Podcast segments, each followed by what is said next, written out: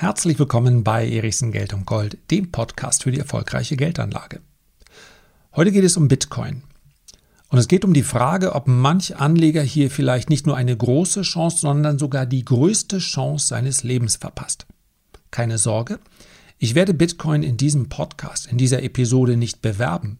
Ich möchte meinen Standpunkt mit euch teilen und ich möchte in einem Fazit ganz klar zum Ausdruck bringen, was ich heute machen würde, wenn ich noch nicht in Bitcoin investiert wäre und warum. Ich möchte aber auch ganz klar herausskizzieren, was die Schwierigkeit einer Anlage in Bitcoin ist. Also, spannendes Thema. Hört euch an.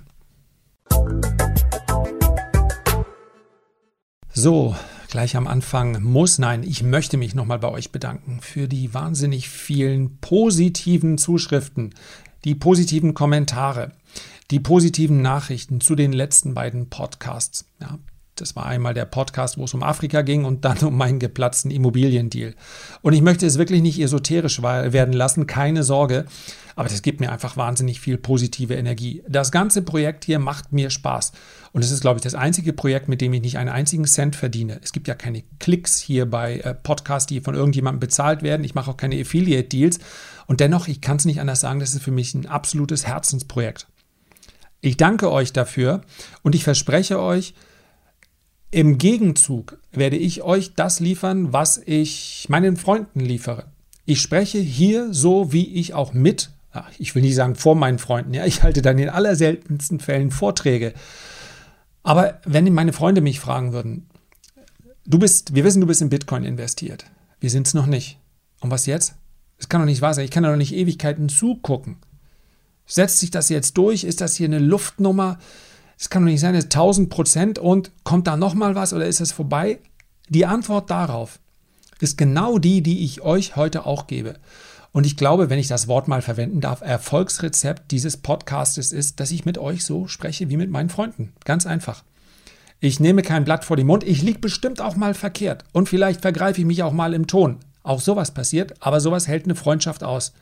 Und wir kennen uns zwar nicht alle und nochmal, es soll hier nicht esoterisch werden, aber das ist für mich die Grundlage dieses Podcastes. Das macht mir wahnsinnig viel Spaß. Und wenn ihr euch die Zeit nehmt, nehmt ein Feedback zu hinterlassen oder einen Kommentar oder ein Sternchen. ich muss gerade lachen, weil ich einen sehr, sehr positiven äh, Kommentar gelesen habe und dann aber nur drei Sterne. Also nur in Anführungszeichen. Hat er sich jetzt verklickt oder hättest du einfach noch mehr rausholen sollen. Also alles in Ordnung. Ich freue mich einfach über jedes Feedback, wenn ihr euch die Zeit nehmt, das zu machen. Das ist für mich selbstverständlich. So, jetzt soll es auch losgehen, aber ja, manchmal kann ich kann ich selber kaum, kaum greifen, weil wir uns eben nicht alle kennen. Aber vielleicht haben wir ja bald mal wieder Gelegenheit, uns dann tatsächlich draußen kennenzulernen. Und jetzt sprechen wir über Bitcoin. Und das, was ich euch heute erzähle, ich habe es gerade eben schon angedeutet, ist genau das, was ich in den letzten Wochen und Monaten mehrfach schon besprochen habe in Einzelgesprächen mit meinen Freunden.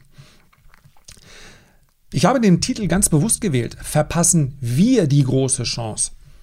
Obwohl ihr vermutlich wisst, dass ich in Bitcoin investiert bin und mittlerweile ist mein Bitcoin-Anteil größer als mein Goldanteil. Nicht etwa, weil ich gesagt habe, ich muss das jetzt größer machen, sondern weil einfach der Wert so schnell gestiegen ist. Aber dennoch sage ich wir, denn tatsächlich ist mir ein Satz aufgefallen von Saifeddin Amus. Sprechen wir gleich noch drüber, weil er ein ganz interessantes Buch geschrieben hat. Und der sagt, Solange man die Wertsteigerung von Bitcoin damit, damit sind andere Anlagen als Bitcoin gemeint, solange man die Wertsteigerung von Bitcoin damit nicht übertrifft, verliert man Geld. Bitcoin ist die neue universelle Rechnungseinheit für Opportunitätskosten. Was heißt das? Ich bin in Bitcoin investiert. Tatsächlich habe ich aber auch Gold, ich habe Silber, ich habe Aktien. Immobilien lasse ich mal außen vor. Ich würde jetzt bei börsennotierten Anlagen bleiben. Und die sind, wenn man sie zusammennimmt, mehr wert als Bitcoin.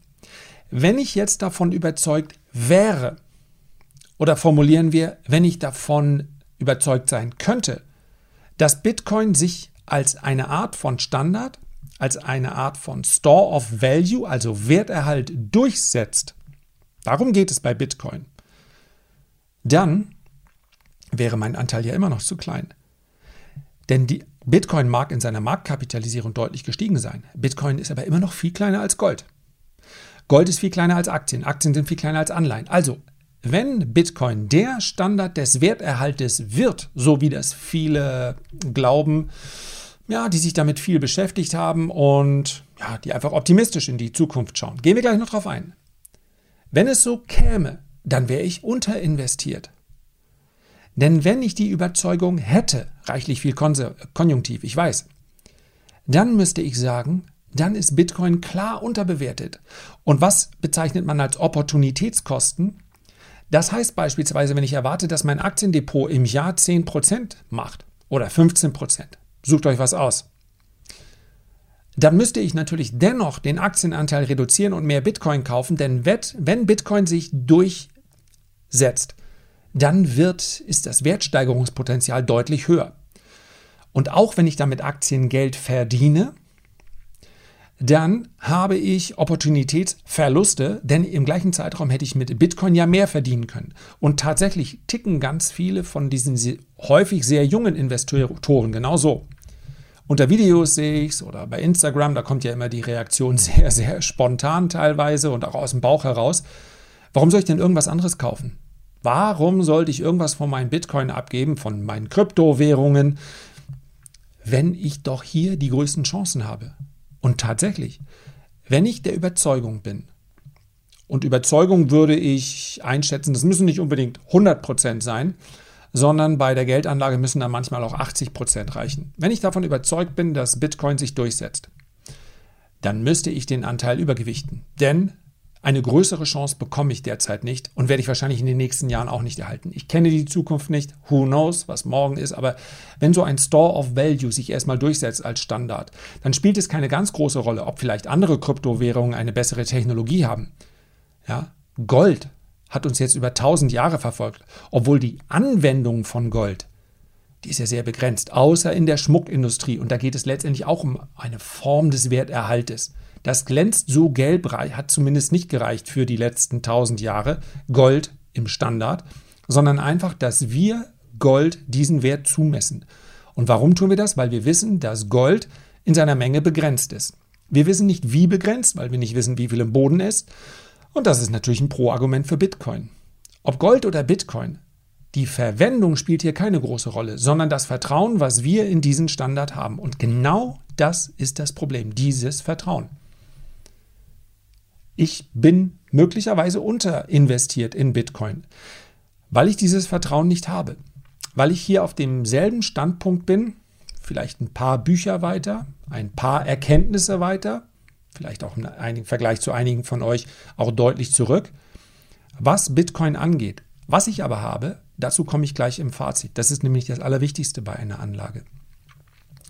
Es gibt ja durchaus Experten, wie diesen eben schon angesprochenen Saifeddin Amus. Ich hoffe, ich spreche ihn richtig aus. Ich habe mal in zwei englischen YouTube-Videos nachgesucht. Ja, ein Künstlername kann es kaum sein, ansonsten hätte man sich eingegeben, den man leicht aussprechen kann. Also, der hat ein Buch geschrieben, der Bitcoin-Standard. Und ich kann das Buch insofern empfehlen, als dass es nicht nur auf, wie viele Seiten sind es überhaupt? Ich habe es gerade vor mir. Ihr wisst, wenn ich Buchempfehlungen mache, ist völlig wurscht, ob ihr es kauft, wo ihr es kauft, ob ihr freien Zugang habt irgendwo, ob ihr vielleicht irgendwo eine PDF-Datei. Also, ich habe keine, keine Deals mit irgendjemandem geschlossen zum. Ich habe also nichts davon, wenn ihr das Buch kauft. Also knapp 380 Seiten, der Bitcoin-Standard, die dezentrale Alternative zum Zentralbanksystem. Es hat mir sehr geholfen, um zu verstehen, wie die, wie die Idee dahinter überhaupt ist. Worum geht es hier? Geht es um Blockchain? Geht es um Technologie? Geht es um Anwendung?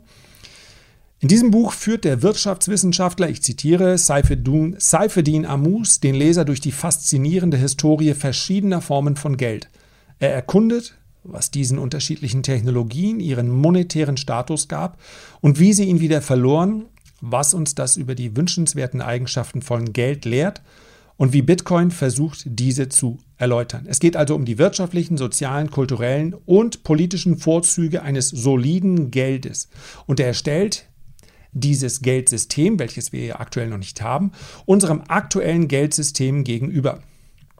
Ganz wichtig, hier gibt es eine klare Unterscheidung. Und das, diesen Kritikpunkt kann man deshalb streichen. Es geht nicht darum, dass man in einem Geldsystem alles der Unterschied zwischen Geldsystem und Bezahlung, so würde ich es mal sagen. Wir bezahlen heute mit Kreditkarten, mit PayPal, wir, ja, die Deutschen bezahlen auch noch gerne mit Bargeld. Das ist das Geld, was wir täglich brauchen, um unsere Güter auszutauschen. Das Geldsystem dahinter hat zufälligerweise den gleichen Namen, nur Zentralbankgeld. Und das Geld, welches wir verwenden, um in Anlagen zu investieren, sind auch heute zwei unterschiedliche Dinge. Diese Finanzsysteme sind natürlich miteinander gekoppelt. Aber in dem Moment, wo eine Mehrzahl der Marktteilnehmer sagt, hiermit kann ich meinen Wert erhalten, das ist noch nicht der Fall, sonst wäre Bitcoin viel größer. Noch ist es nur eine Idee, eine Vision. In dem Moment entsteht ein eigener Wert. Es gibt heute keinen Goldstandard mehr. Den haben wir irgendwann in den 70er Jahren aufgegeben. Also hinter dem Dollar steht keine Unze Gold mehr. Und deswegen spielt es, diese Kopplung ist nicht das Entscheidende. Entscheidend ist, dass für uns dieser Standard entsteht.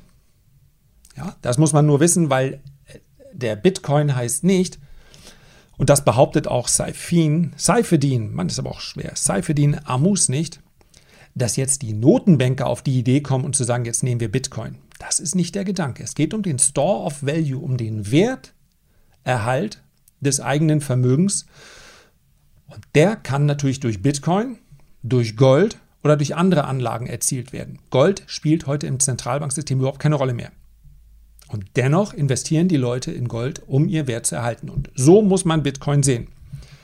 Es gibt viele Fürsprecher mittlerweile. Es gibt auch einen Raoul Pal, habt ihr sicherlich mitbekommen, mit dem habe ich ein Video gemacht. Der ist von, ja, war ein ehemaliger Goldman Sachs Hedgefondsmanager, der, wenn man so will, komplett die Seiten gewechselt hat. Natürlich sollte man sich nicht nur diejenigen anhören, die Fürsprecher sind, sondern auch die Kritiker. Es gibt auch einige dazwischen. Es gibt zum Beispiel viele Ökonomen von JP Morgan Goldman Sachs, und ganz ehrlich, der Vorwurf, der dann immer kommt, ja, talking your own books, die, die investieren in Bitcoin und dann reden sie Bitcoin hoch, ganz ehrlich. Weder JP Morgan noch Goldman Sachs sind so naiv zu glauben, sie könnten alle Bitcoin kaufen, weil zwangsläufig durch die Nachfrage der Wert so immens schnell steigt und der Markt ist zu klein für die, um hier riesige Deals zu machen.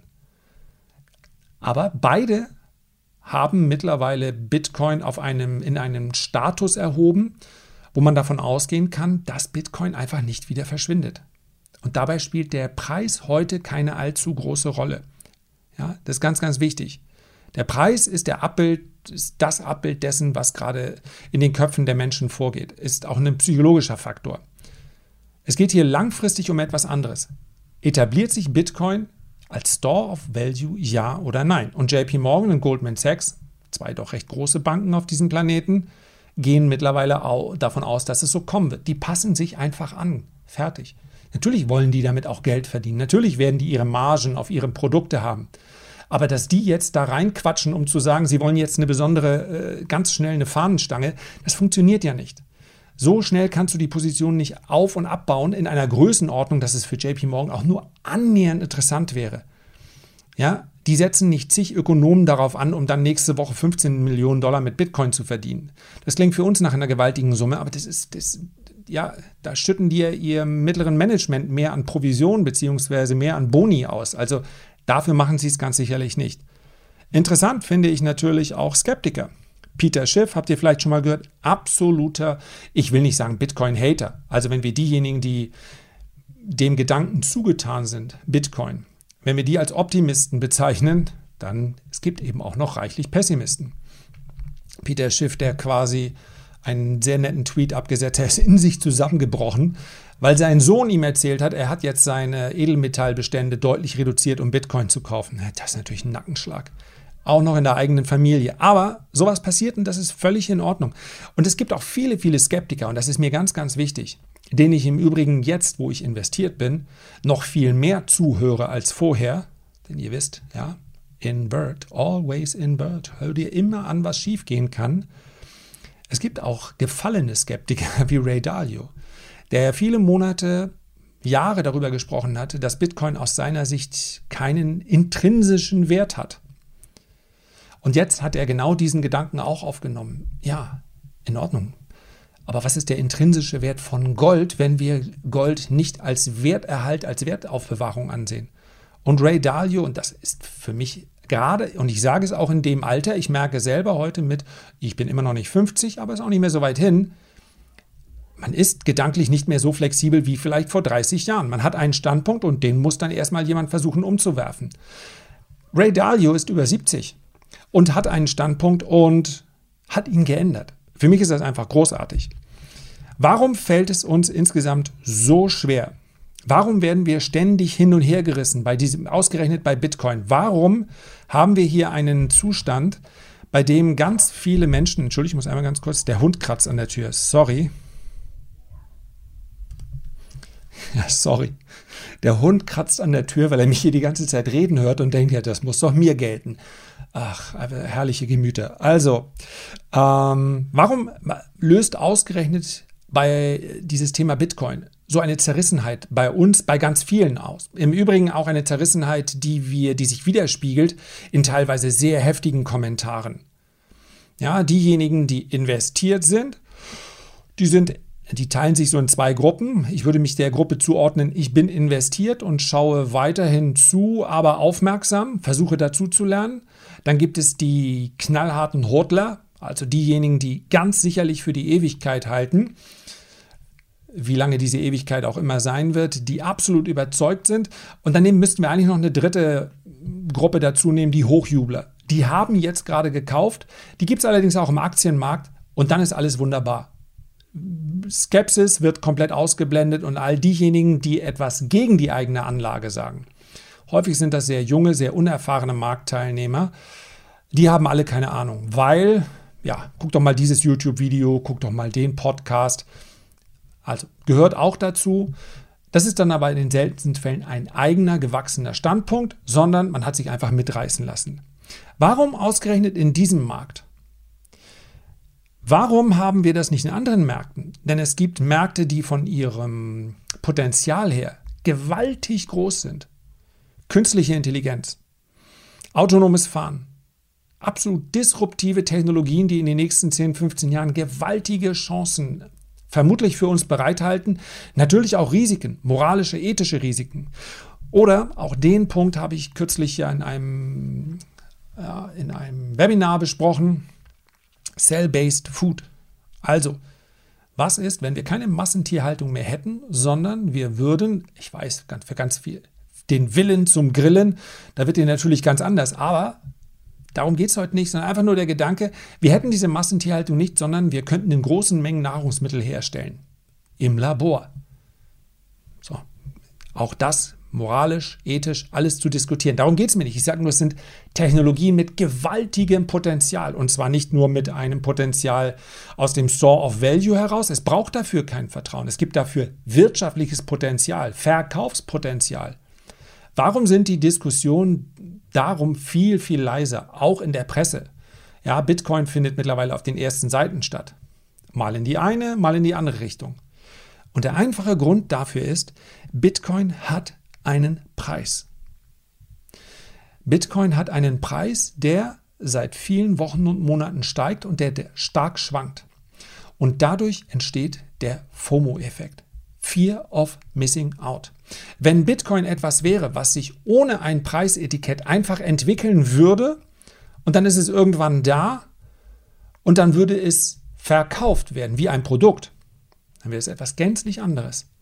Aber in dem Moment, wo tagesaktuell Preis und damit auch sichtbare Psychologie gehandelt wird, verändert sich alles. Denn ich kann einen Standpunkt haben, aber in dem Moment, wo mich der Standpunkt möglicherweise Geld kostet, nämlich Opportunitätskosten, denn wenn ich nicht investiert bin, bin ich nicht mit dabei, in dem Moment verändert sich alles. Die gesamte Herangehensweise eines Menschen. Und es gibt natürlich gefestigte Charaktere, die sagen, es ist für mich in Ordnung, wenn Bitcoin auf 250.000 Dollar steigt. Ja, Raoul Pal sagt, noch für 2021 und es ist nur eine Prognose. Vorsicht, keine Empfehlung hier raushören. Raoul Pal sagt, im Jahr 2021 sehen wir 150.000 Dollar, wahrscheinlich sogar 250.000 Dollar. Dann sehen wir eine Korrektur und dann geht es bis 2025, 2026 ja, in Richtung einer Million Dollar. Es wären Opportunitätskosten. Wenn ich davon überzeugt wäre, dass es so käme, müsste ich investieren oder noch mehr investieren. Keine Frage. Auf der anderen Seite schaue ich natürlich mir den Preis an und denke, vor sechs Monaten hätte ich viel günstiger investieren können. Und ich kann es an dieser Stelle ja einmal sagen, denn diesen Podcast habe ich gemacht. Ich glaube, der Titel war, ich muss mal kurz gucken, wenn ich, was würde ich jetzt machen, wenn ich noch nicht investiert wäre? Oder was ich jetzt machen würde, wenn ich nicht in Bitcoin investiert wäre? So in diese Richtung. Und das Fazit, was ich gleich gebe, ist mehr oder weniger das gleiche. Zu dem Zeitpunkt müssten wir bei, korrigiert mich gern, 20, 25, vielleicht auch 30.000 Dollar gewesen sein. Auf jeden Fall viel, viel niedriger. Und heute ist die Frage immer noch im Raum. Wenn ich noch nicht in Bitcoin investiert wäre, was würde ich machen? Und die Antwort sieht genauso aus wie vor einigen Monaten. Ich kann nur auf Basis des heutigen Kenntnisstandes, meines einzigen, äh, das ist der einzige Anker, den ich habe, heute mich zu informieren. Und dann zu sagen, okay, jetzt weiß ich so viel, dass ich mir eine Meinung bilden kann. Und ganz, ganz wichtig, mir ist diese Zerrissenheit der, durchaus klar, denn ich kann Bitcoin nur ganz rudimentär von der technischen Seite her begreifen. Bei Bitcoin gelingt mir das noch am ehesten im Vergleich zu vielen, vielen anderen Kryptowährungen. Schon bei Ethereum wird es schwerer, bei anderen noch schwerer. Das heißt also, meine Herangehensweise ist keine, die auf einem technologisch versierten Standpunkt basiert, sondern aus Sicht eines Anlegers aus Sicht der Faktoren, die ich beeinflussen kann. Ich kann sehen, dass immer mehr institutionelle Marktteilnehmer sich diesem Markt nähern und das sind keine die vermutlich in drei Wochen wieder weg sind. Auch nicht, wenn Bitcoin in drei Monaten 50 Prozent tiefer stehen sollte. Wenn ich mir diese Faktoren anschaue, wenn ich mir das Interesse der Unternehmen anschaue, daraus entwickelt sich mein Standpunkt. Mehr kann ich nicht bekommen. Und das ist der, entscheidende, der entscheidende Trigger hier. Jemandem zu folgen, sei es mir, sei es Raoul Parr, sei es Saifeddin Amus, seien es andere Krypto-Anhänger, sei es Alexander Mittermeier, ein super Kanal auf YouTube, bringt nur bedingt etwas. Ich kann hier meinen Kenntnisstandard, meinen Kenntnisstand erhöhen.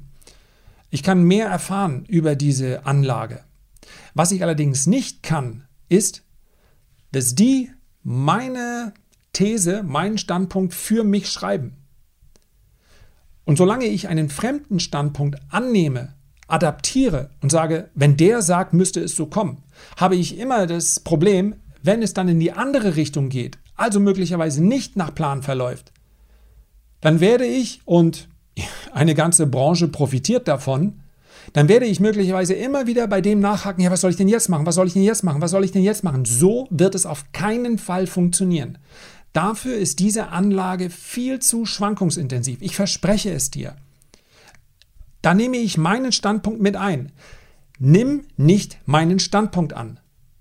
Bitte nicht. Denn ich werde nicht deine Hand halten können, wenn Bitcoin mal 60% fällt. Ich werde dir dann nicht sagen können, was du machen sollst. Das heißt, du musst jetzt eine Entscheidung treffen. Und die Entscheidung ist relativ simpel.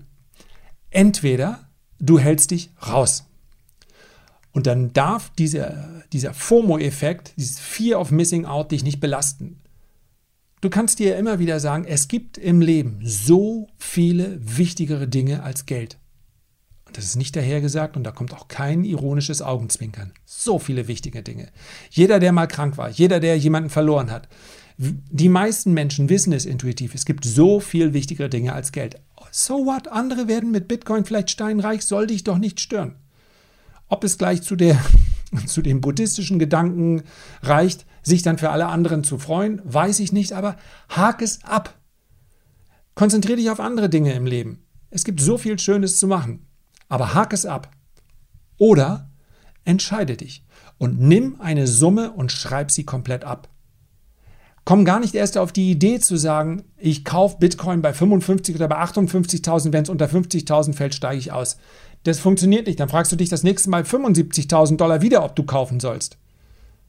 Fear of Missing Out ist ein knallhartes Gefühl. Und das wird dich so einfach nicht loslassen. Also, entwickle einen Standpunkt. Wenn du sagst, ich kaufe, dann investiere die Summe, die du abschreiben kannst. Wirklich abschreiben.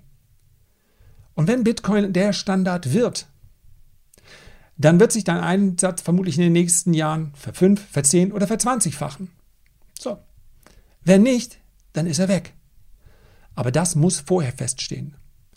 Und schließlich und endlich, was werde ich machen? Ich werde meinen Anteil so behalten. Das heißt, ich werde keine Anlagen, andere Anlagen verkaufen, um noch mehr in Bitcoin zu investieren. Ja, natürlich hat man auch ein regelmäßiges Einkommen. Das kann also durchaus sein, dass ich hier und da mal Bestände aufbaue, aber immer in Relation zu den anderen. Einfach deshalb, weil das mein Standpunkt ist. Ich habe Vertrauen ich glaube, dass hier etwas passieren kann. Es bleibt aber für mich eine Spekulation. Ich kann Aktien sehr viel besser analysieren und damit umgehen und weiß aufgrund der letzten 24 Jahre, dass ich hier profitabel bin. Und deswegen ist es für mich diese Art des Diversifizierens. Das ist für mich die Herangehensweise. Das war in der Geldanlage schon immer für mich das Richtige. Überall etwas zu investieren. Wenn ich sicher wäre, welche Anlage den meisten Profit bringt in den nächsten zehn Jahren, dann würde ich nur den, ja, nur in den investieren. Aber das weiß ich nicht, also diversifiziere ich. Und Bitcoin bleibt weiterhin eine Spekulation, aber für mich eine hochattraktive. Herzlichen Dank für deine Aufmerksamkeit. Ich freue mich, wenn du auch beim nächsten Mal wieder mit dabei bist. Wenn du Lust hast, dann hinterlass gerne ein Feedback oder einen Kommentar oder bewerte diesen Podcast. Bleib gesund und glücklich. Bis zum nächsten Mal. Dein Lars.